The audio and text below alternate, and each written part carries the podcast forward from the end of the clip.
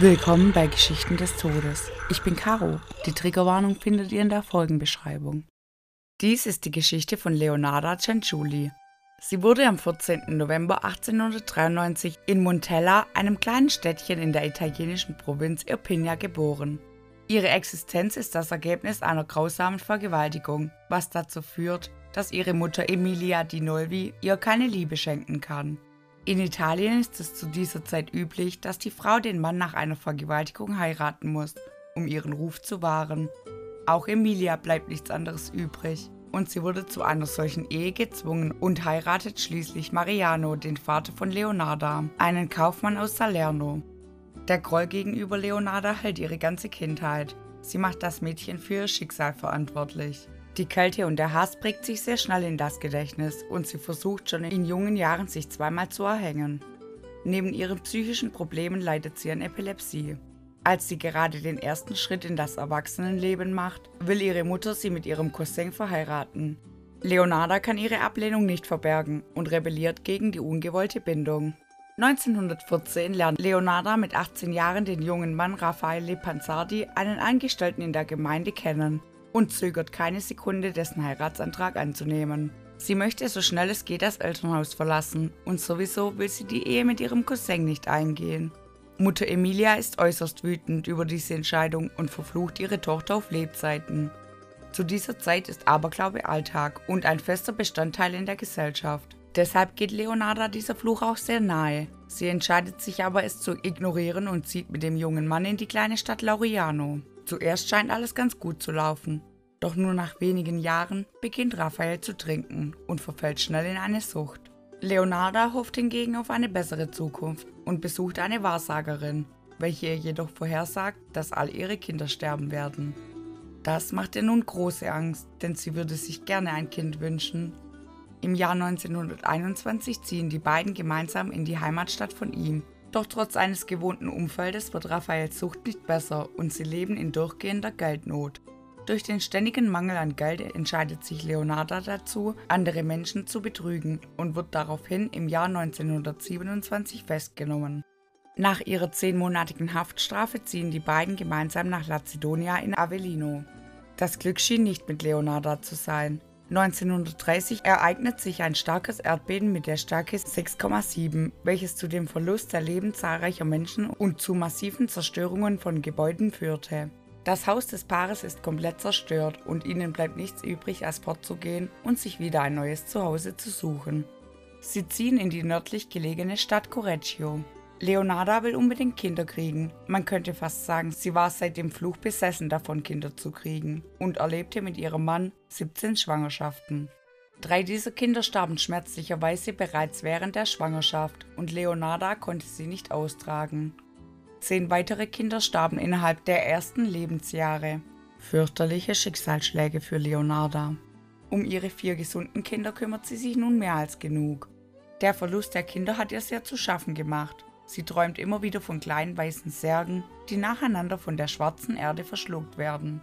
Und sie meint, sie würde den Verlust eines weiteren Kindes nicht ertragen. Die Alkoholsucht von Raphael verschlimmert sich deutlich. Er geht nicht mehr in dem Standesamt arbeiten und es ist nicht mehr genügend Geld vorhanden, um die Familie zu ernähren.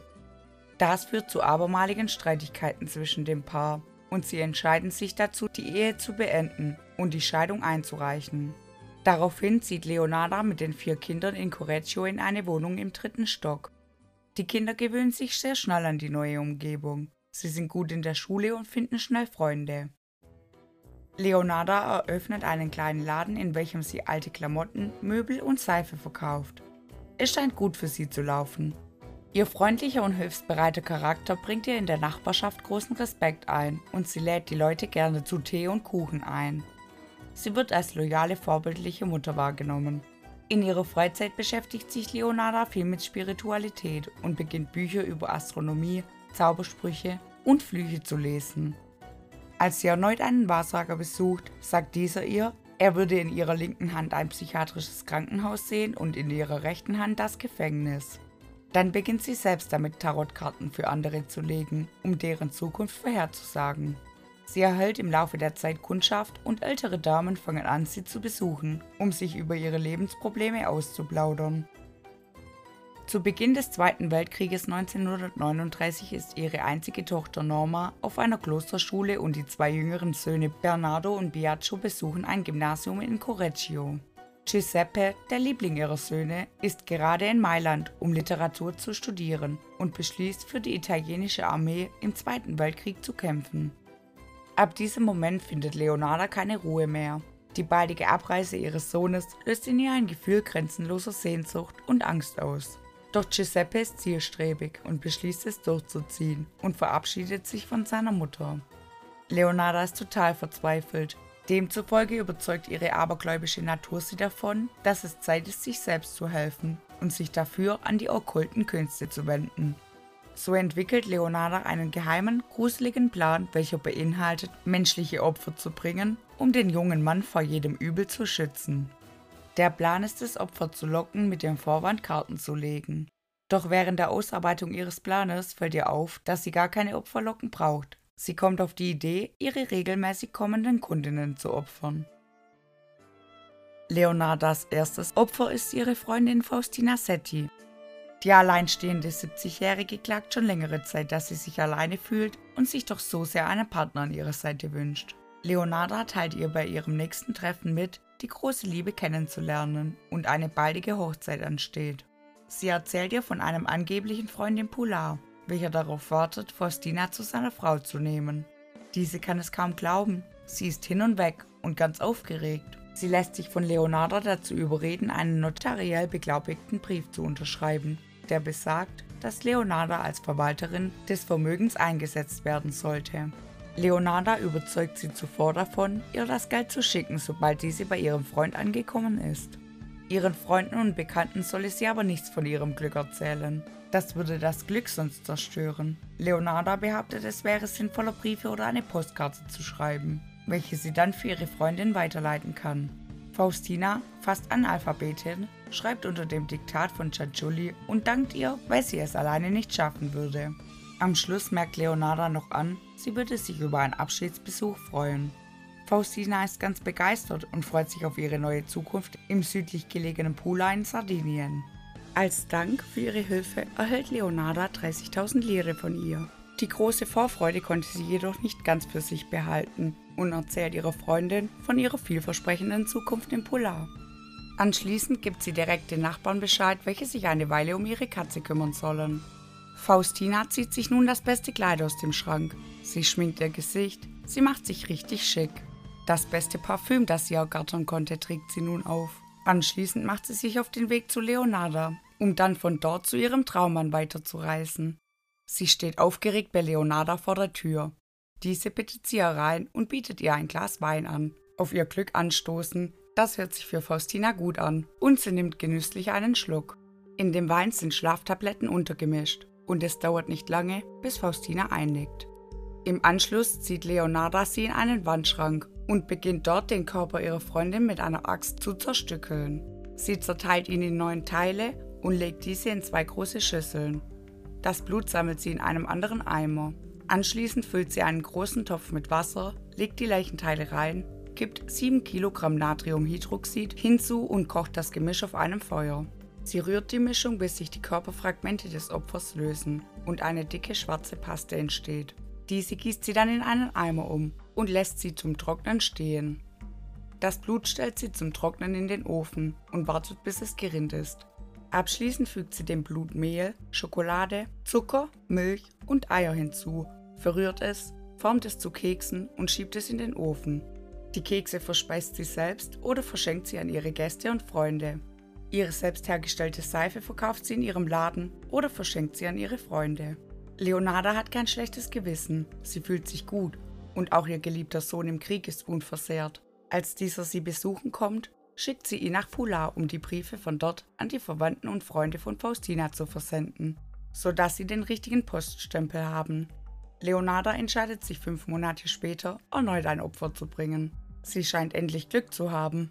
Diesmal wählt sie ihre Freundin Francesca Soavi. Auch Francesca klagt immer wieder darüber, wie unzufrieden sie mit ihrem Leben ist. Die ehemalige Lehrerin ist verzweifelt auf der Suche nach einem Job. Leonarda erzählt ihr nun, ihr Freund, der Direktor der Schulen und Internate in Piacenza, nimmt eine neue Stelle an und würde seine Stelle nun Francesca übergeben. Als sie das hört, ist sie total außer sich und ganz begeistert und willigt ein, dass Leonarda über ihr Vermögen wacht. Sie steckt auch ihre Ersparnisse ein, diesmal nur 300 Euro. Leonarda erinnert ihre Freundin an das Unglück, das es mit sich bringt, wenn sie jemand davon erzählen würde. Francesca ist fasziniert von dem Gedanke an ihre neue Zukunft und kommt wie abgemacht am 5. September 1940 bei Leonarda vorbei, um sich zu verabschieden. Um das Glück ihrer Zukunft nicht zu negieren, hat sie ihre Zukunftspläne für sich behalten und nimmt nun einen kräftigen Schluck Wein. Rasch darauf schläft sie ein und Leonarda beginnt ihren Mordprozess erneut. Sie zerteilt die Leiche und verarbeitet sie zu Seife und Kekse. Auch dieses Mal reist ihr Sohn Giuseppe nach Piacenza, um die Briefe zu verschicken. Die Kleidung der Opfer beginnt sie zu verkaufen. Bis jetzt ist niemand aufgefallen, dass ihre Freundinnen verschwunden sind und es scheint Leonarda gut zu gehen. So entscheidet sie sich schon zwei Monate später ein neues Opfer zu bringen. Sie erzählt ihrer ehemaligen Opernsängerin Virginia Cacioppo, ein guter Freund, welcher Theaterleiter in Florenz ist, sucht an seiner Seite einen Sekretär mit Gesangserfahrung.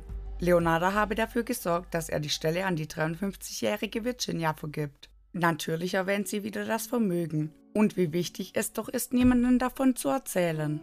Doch Virginia, welche auch direkt überzeugt ist und ihr folglich 50.000 Lire in Bar gibt, kann ihr Glück kaum fassen und erzählt aus ganzem Stolz allen ihren Familienangehörigen und Freunden von ihren Zukunftsplänen.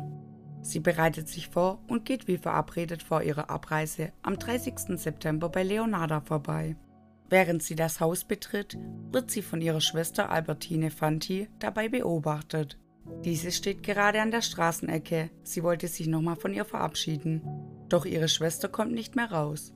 Virginia liegt bewusstlos in dem Wandschrank und Leonarda ist dabei, sie mit ihrer Axt zu zerstückeln. Diesmal fügt sie der Seifenmischung noch jede Menge Parfüm hinzu.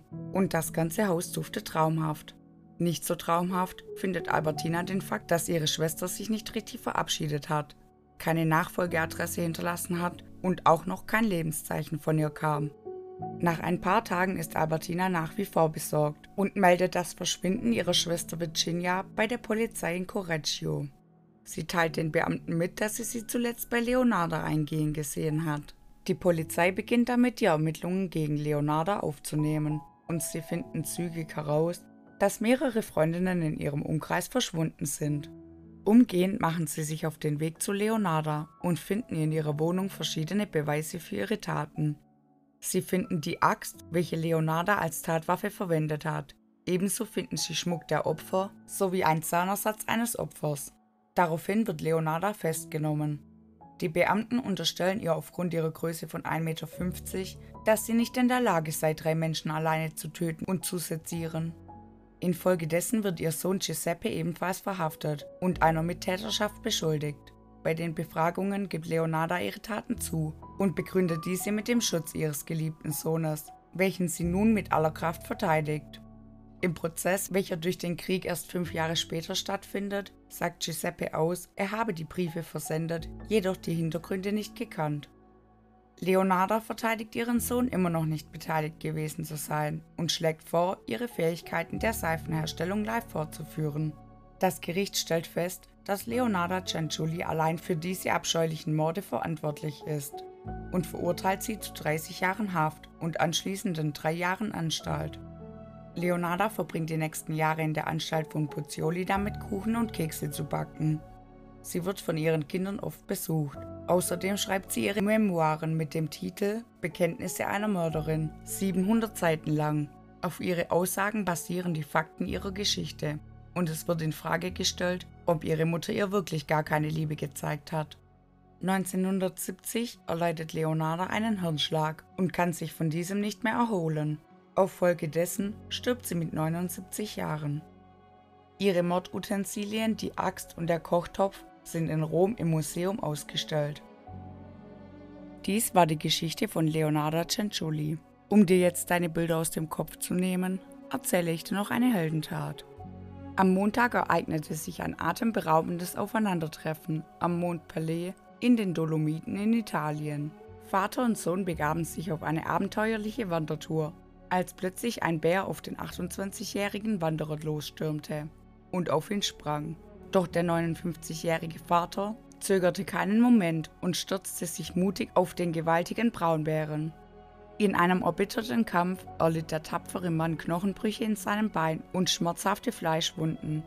Der 28-jährige Sohn hingegen kam glücklicherweise mit leichten Verletzungen davon. Zum Glück bestand für beide Wanderer keine unmittelbare Lebensgefahr. Umgehend wurden Vater und Sohn zur dringend benötigten medizinischen Versorgung in ein nahegelegenes Krankenhaus gebracht. Ich würde mich sehr über Rückmeldungen und eine Bewertung freuen. Danke fürs Zuhören. Bis zum nächsten Mal.